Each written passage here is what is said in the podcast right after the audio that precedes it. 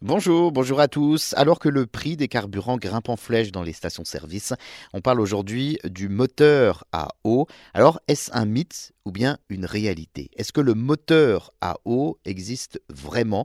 Alors, oui. Ça existe et est-ce que l'on peut faire rouler donc une voiture avec un moteur à eau? Eh bien oui et non, je vais vous expliquer. Déjà, un moteur euh, entièrement à eau, eh bien, c'est pas possible, puisque l'eau n'est pas un carburant et ne contient pas l'énergie utilisable telle qu'elle. Les moteurs à vapeur à eau existent bel et bien depuis le 19e siècle. Effectivement, ça utilisait de l'eau mais pas que, euh, sauf qu'il utilisait aussi du charbon parce que l'eau n'est pas un carburant.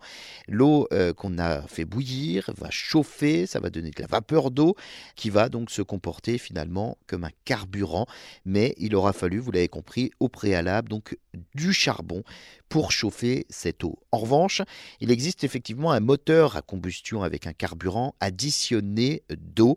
Le dispositif utilise une sorte de marmite de Séguin pour euh, commencer à casser la molécule d'eau entre l'hydrogène et l'oxygène. Le système est aidé par euh, l'électronique qui délivre un courant puissant de façon à abaisser donc la température de 2000 degrés à 80 degrés. Un début de moteur donc à hydrogène. En fait, le moteur fonctionne pour 60% avec de l'eau et 40% avec de l'alcool, ce qui permettrait de faire chuter la consommation de carburant de 50%.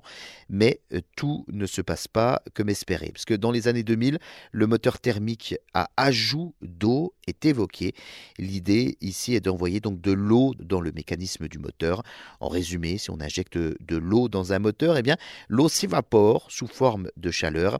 En s'évaporant, eh bien, elle réduit la température de combustion et cette diminution permettrait donc d'améliorer les performances du moteur, de réduire le cliquetis, l'auto-inflammation et de repousser donc euh, un certain nombre de phénomènes comme euh, la production de certaines molécules polluantes, un système euh, bien connu dans les années 30 qui a été utilisé notamment dans l'aviation de combat. Alors nous sommes loin du moteur à eau tel qu'on pourrait l'imaginer et notamment euh, que pourraient imaginer donc les automobilistes confrontés au premier choc pétrolier. Par contre, depuis 2006, ça c'est vrai, eh bien le moteur à hydrogène, lui, fonctionne bel et bien.